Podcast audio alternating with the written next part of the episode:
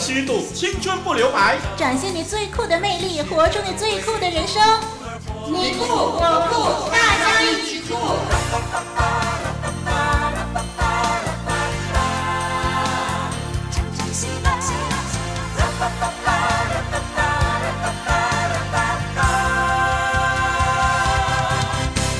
听众朋友，你好，我是小包，我们又在大家一起酷当中和你交流了。听众朋友，你好。人说双目不成林，我倒是双目林的林老师，你好。还有我，我是丽文。听众朋友，你好。那么今天呢，很高兴呢，我们又在节目当中听到了一个很久没有听到的声音哦，那就是林老师，他归队了，欢迎回了，大家好。不晓得林老师呢，最近在忙些什么啊？为什么不在我们节目中出现呢？哎、林老师最近可忙了，忙着做功课啊。哦，原来林老师也是学生嘛。嗯。嗯谦卑的学习，学了就教，所以叫林老师。所以呢，林老师呢，我知道最近都在进修一些课程，对不对？所以很忙啊，就跟我们这个大家一起哭请假了。嗯、那么，呃，不晓得林老师啊，您每一次啊教课或者是上课的时候呢，会不会呢常常背着一个大包包啊，里头装很多很多的资料啦、书籍等等的哦？嗯，不会，不会，不会。呃，大概你们今天是要谈背大包的事情了吧？是，因为丽文呢就看到这么一个资料啊，就是说到呢，我们有时候呢就是背很大的包包嘛，嗯、那么尤其呢是用。单肩来背大包啊，用一边的肩膀来背大包。那尤其是女性哈，很多的女性呢就喜欢背个大包，里头呢就塞进钱包啦、手机啦、呃唇膏等等的这些必需品，还有各种的文件啦、啊工作鞋啦、雨伞啦，还有书籍等等哦。那么这么多的东西啊，那么背包如果过重的话呢，就会隐藏很多的健康危机。是，其实呢，背包过大过重呢，会容易。下滑，那么人就必须抬起肩膀来维持平衡。嗯，如果长期单肩，也就是只用一边的肩膀背包包的话，那么就会导致。背部的肌肉受力不均，容易造成脊椎和腰部的损伤呢。是的，林老师常常看到，多数是女性背包包啊，是从年轻的到年长的啊。嗯、那么林老师在这里倒是要劝勉啊，尽可能不要背大包哦。嗯、为什么呢？因为以免引起强匪的留意。也对，哎，那时候呢，你们这些弱者呢，那就更可怜了。是。那么如果说背太大的包包的话呢，强匪就以为那里头很多很多的钞票。对呀、刚才你不是说好多的东西都在里头吗？是是。嗯，不过呢，我相信呢，可能就是很多人觉得不得已啊，因为需要带的东西很多，尤其是男性的东西也会放在女性的包包里头 帮他带。是是是，扯到我们男生来了。所以男性呢，双手总是空空的，那女性的包包呢，越来越多，越来越大了。那么，如果一定要用单肩包，需要减少重量，所带的物品呢，越精简越好。没错，就是以肩膀不感到向下掉的压力为宜。嗯，如果包包比较重，那不妨选择用手拎着。而且经常换手，嗯、单手负重过久的话，前臂的正中神经啊和血管一直受到压迫，嗯、那么会使到前臂的血液供应不顺畅，手臂呢就会感到麻酸疼痛了。嗯、但是只要及时换手，这种不舒服的感觉就会消失了。嗯，那么这个提醒真的很重要，因为有时候我就觉得说，女性背包包的时候呢，都是有一种的习惯，比如说有些人比较习惯背呃右边，有的人比较习惯背左边，那么而而且呢是长时间的背哦，不会像呃小包说的要换手了，要换边了什么的。嗯所以小包您这个建议很好啊，嗯、提醒我们啊。那不晓得听众朋友，你对这个背大包有什么意见呢？是你为什么会背大包呢？或者说你是从来不背大包呢？嗯、为什么呢？还有呃这些背大包的人呢、啊，你觉得他们为什么要这样做呢？是不得已吗？好像我们刚才说的很多很多东西要装吗？嗯、还是说？那是因为流行，现在流行大大的包包，所以我们就大家都背着大大的包包呢。嗯，哎，那么希望听众朋友来信告诉我们你的意见。嗯，好，谈过了背大包的常识以后呢，那么林老师今天呢要跟听众朋友分享一个生活的常识，哎、呃，那是林老师特别留意到的，就是美国国家睡眠基金会提醒说啊，睡前不宜食用巧克力或者是可乐哦。哦，是因为蛀牙吗？啊，那倒不是主要的原因，因为呢，巧克力和可乐中呢含有咖啡因，嗯、会使人的头脑更加的清醒。是、啊，那么这些食物呢，在体内平均停留的时间大概是三到五个小时之久。哦、因此呢，是不适宜在睡前饮食的，这样会导致肥胖。嗯、是。另外呢，还有人认为啊，酒精。是一种的镇定剂，可以帮助入眠，这是我们常常以为的。但是呢，酒精里头呢，也有一种的情况，就是会中断我们的睡眠。嗯哼，所以当我们睡醒了以后啊，我们就很难再合上双眼了。嗯哼，啊，其他的还有比如说辛辣的食物啊，嗯，其实会引起我们的心跳加快。嗯，所以当我们在睡前饮食这些辛辣的食物的时候呢，是，其实整个晚上会让我们很不舒服的。嗯，啊，但实际上呢，其实睡前两到三个小时啊，最好就是不要进食。是啊。吃的太饱，喝的太多，吃的太辣，我们倒头就睡呢，其实都对我们的身体不好，也会感到非常的不舒服的。是，是，那么听起来好像就是睡前呢不能吃的东西还不少哦。当然，嗯，嗯，总而言之呢，睡前少吃东西，那么最多呢喝一杯温饮料，比如说牛奶之类的，就最理想喽。是，嗯，听众朋友，你有没有睡前吃东西的习惯呢？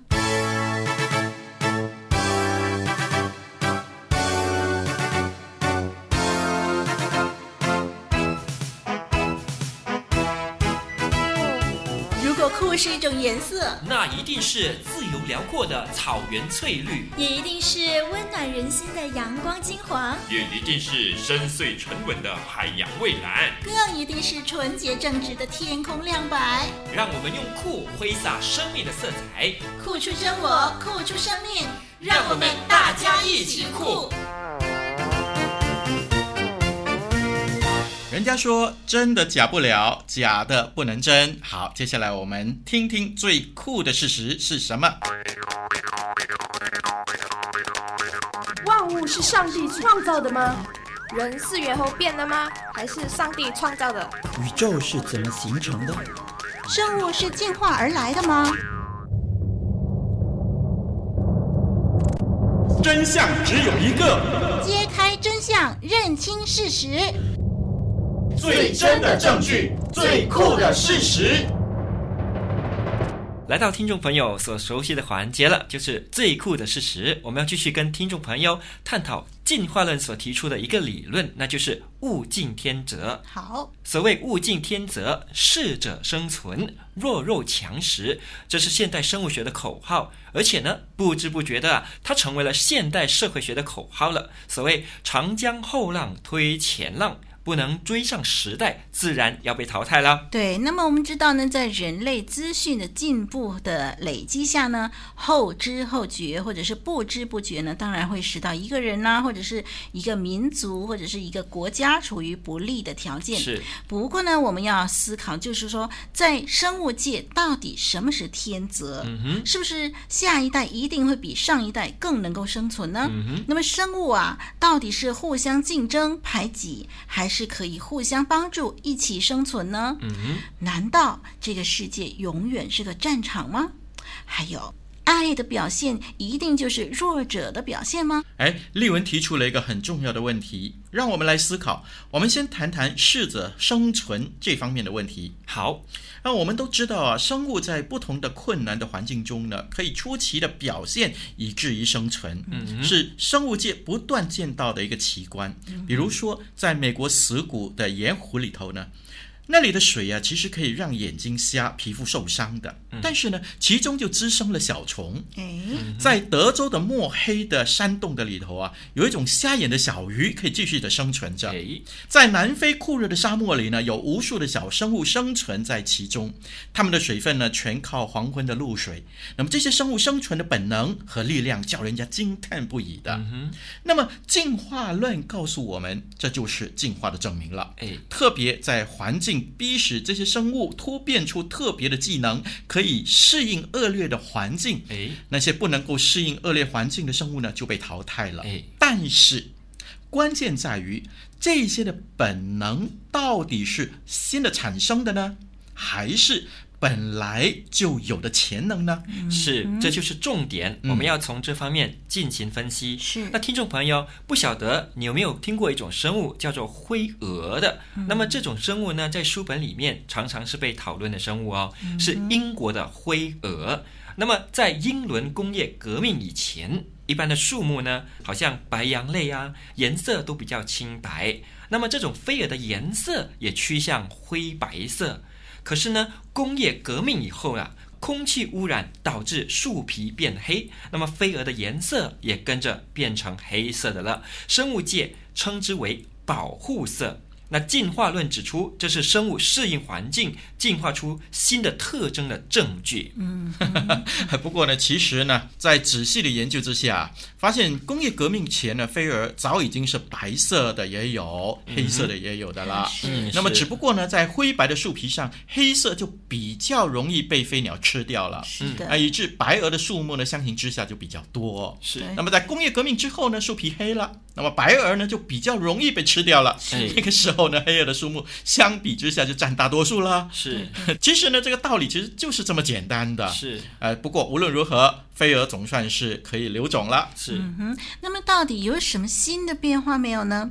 况且呢，如今呢，我们发现就是当伦敦的空气因为环保而干净之后啊，树皮恢复灰白色，是。白鹅的这个数目又在增加，证明黑白两色本来是灰鹅的潜能。嗯，好叫它在不同的环境当中呢，啊，无论如何总可以保留鱼种。是。这就是圣经的预测嘛。嗯。那么神起初所造的。原是好的，是。虽然后来死亡败坏的这个因素进来了，那么生命富有的潜能仍然叫生物尽量的保留余种。嗯，这一些的潜能在特别的环境当中就发挥出来喽。是。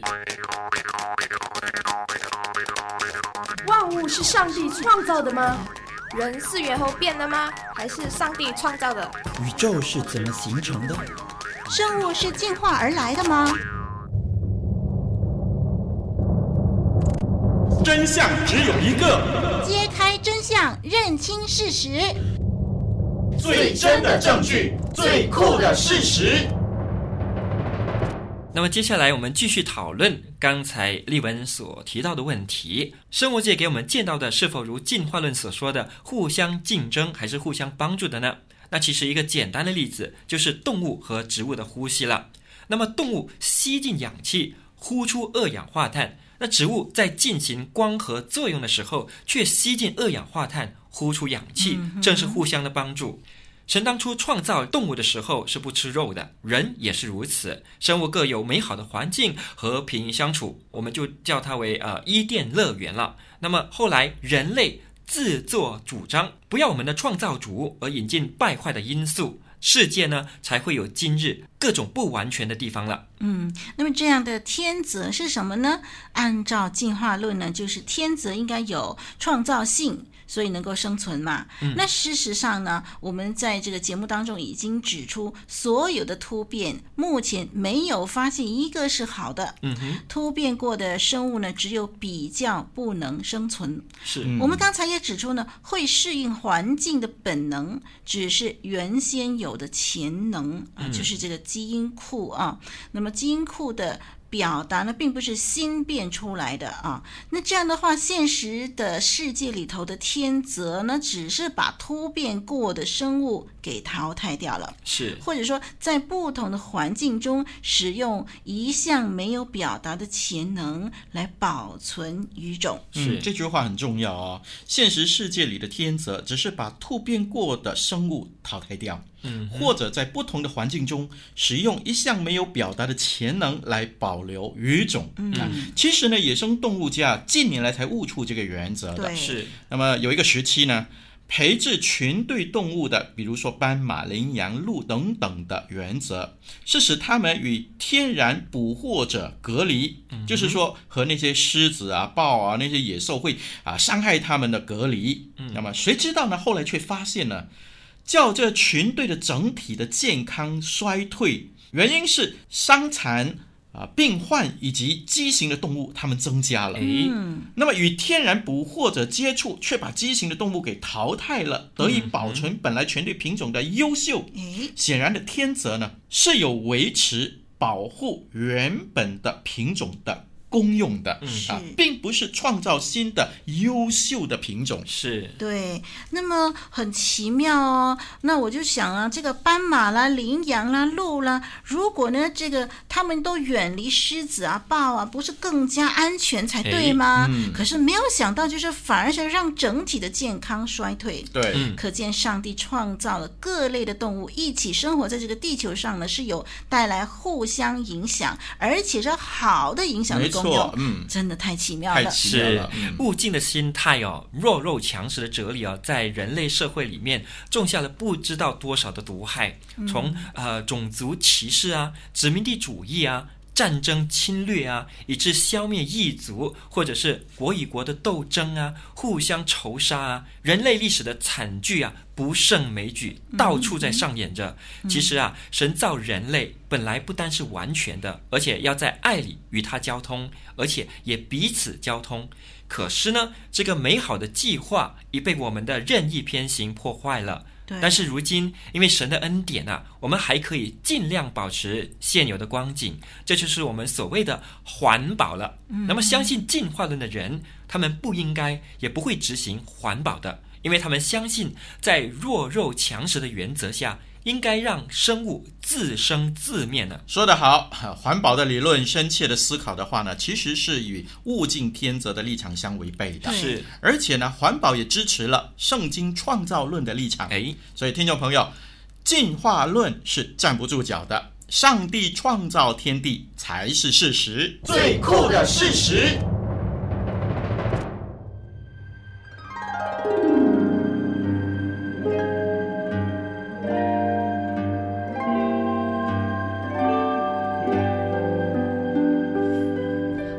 哇，他今天好酷哦，太迷人了！旁边那女生真是酷毙啦！原来这就是酷，你也可以很酷。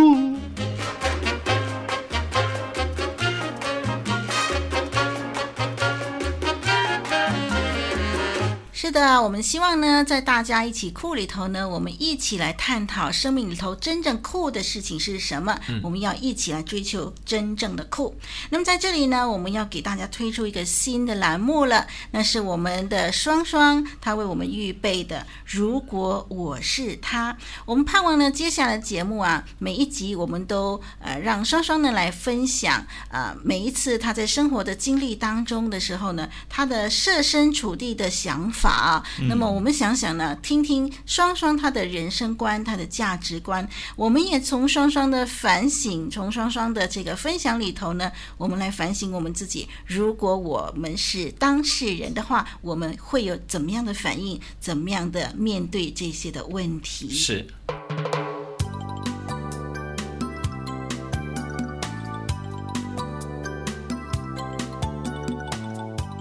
果你是白雪公主，你会不会甘于平凡的生活，为小矮人们打扫房屋，用善良的心原谅想杀害自己的人呢？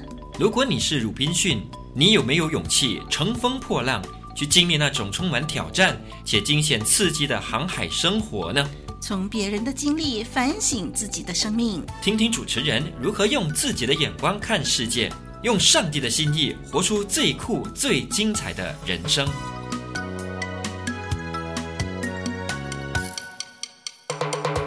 这个年代啊，我们已经是在地球村里头生活了。可以早上在亚洲，晚上就可以抵达欧洲，第二天又可以飞到美洲。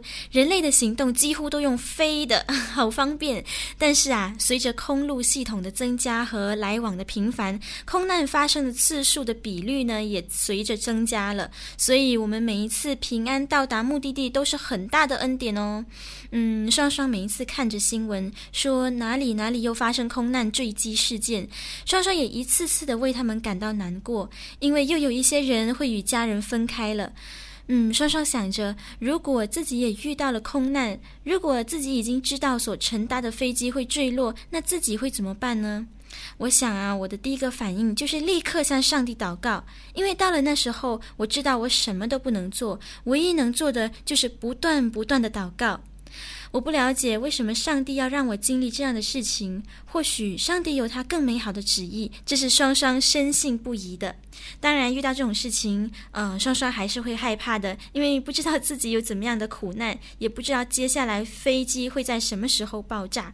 但是呢，这时候我会非常庆幸自己是属上帝的人，因为即使死亡临到了，我最后还是会和上帝在一起的。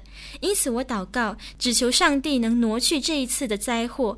若是上帝真要带走我的性命，也求上帝能够安慰我的家人，更求上帝让我的亲戚和朋友。可以早日听见福音，接受上帝，这样我们在天上又能见面啦。嗯，还有一件很重要的事情是让双双非做不可的。在这样的情况下，飞机上每一个人一定都慌了。我可以体会那种绝望的心情，所以呢，我会把握在世的最后一次机会，向机上越多人传福音越好，叫人听见福音，得着盼望，得着永生。这样双双在世上就不会有任何遗憾啦。其实啊，小包觉得不只是空难，我们在平常的生活当中也常常会面对死亡的威胁的。嗯，真的是希望每一个人哦都能够相信耶稣，接受上帝，那么我们就会把握死后有永生了。嗯，小包说的对。听过了双双的，如果我是他，我们不忘记我们的小羊。那么接下来呢，我们要听听小羊的周记。嗯，翻开报纸。就读到有个男生写信给一位辅导员，说他觉得自己的性向有一点问题，他喜欢同性，问辅导员应该怎么办。辅导员回他说：“做回你自己，你是怎样的就顺着他去，没有人会看扁你的，不用特意去改变什么，只要做回你自己。”哼，这个世界真的变了，怎么可以这样？当人觉得自己有同性恋倾向，你告诉他说不用改，你是怎样就怎样，没有人会看扁你。为什么？我真的不明白为什么？为什么世界居然可以接受同性恋了？上帝开始造人，造了亚当和夏娃，而不是两个亚当啊？为什么？很明显不过了，一男一女才是神所配合的嘛。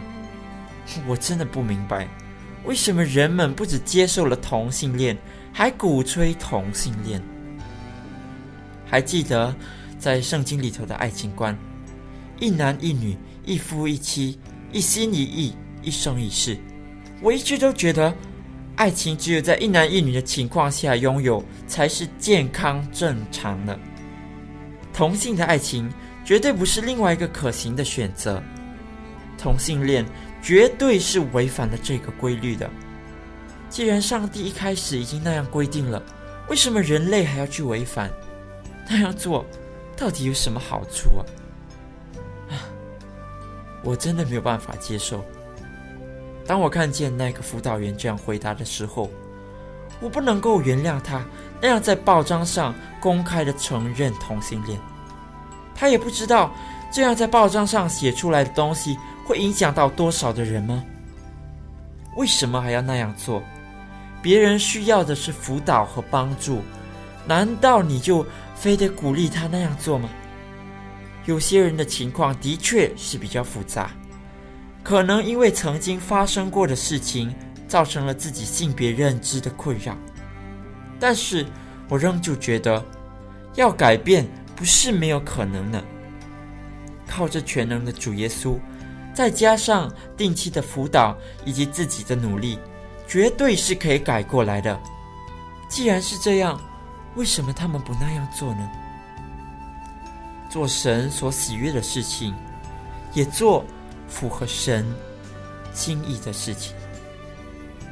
主啊，怜恤我们，因为世界开始改变，人们开始偏离你的真道。我们知道。这是不讨你喜悦的，就求你赐下力量，让人们改过来。主啊，让我们有所觉醒，让我们看见哪条路才是符合你的真理的。怜悯我们，主啊，怜悯我们。